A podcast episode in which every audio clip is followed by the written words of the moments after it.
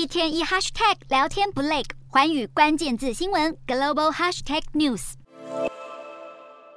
枪声在混乱的街头连续响起，大批民众聚集在政府大楼前，要强行闯入。伊拉克首都巴格达在二十九号再现动乱，因为势力庞大的什叶派领袖萨德贴文宣布他要退出政坛，与萨德运动相关的所有机构也将会关闭。此话一出，不过短短几小时，他数以千计的支持者就涌现街头，与军方爆发死伤冲突。还有萨德的支持者成功闯进巴格达绿区的共和宫，情绪高昂地跳进宫内泳池。不过，听到附近再度爆发枪响后，脸色很快一变。枪声从白天到夜晚持续在巴格达街头响起，军方宣布从二十九号下午开始实施宵禁，安全部队也企图以催泪瓦斯驱离聚集的抗议民众。伊拉克从去年十月的国会大选以来就一直深陷政治僵局，因为各派系没能达成共识，联合阻隔，导致伊拉克至今还没有新政府或是新总理。萨德表态，他政党内各方都应该放弃政府职位，解决伊拉克几个月来的政治危机，但问题还没解决，又先有人民在暴动中付出性命。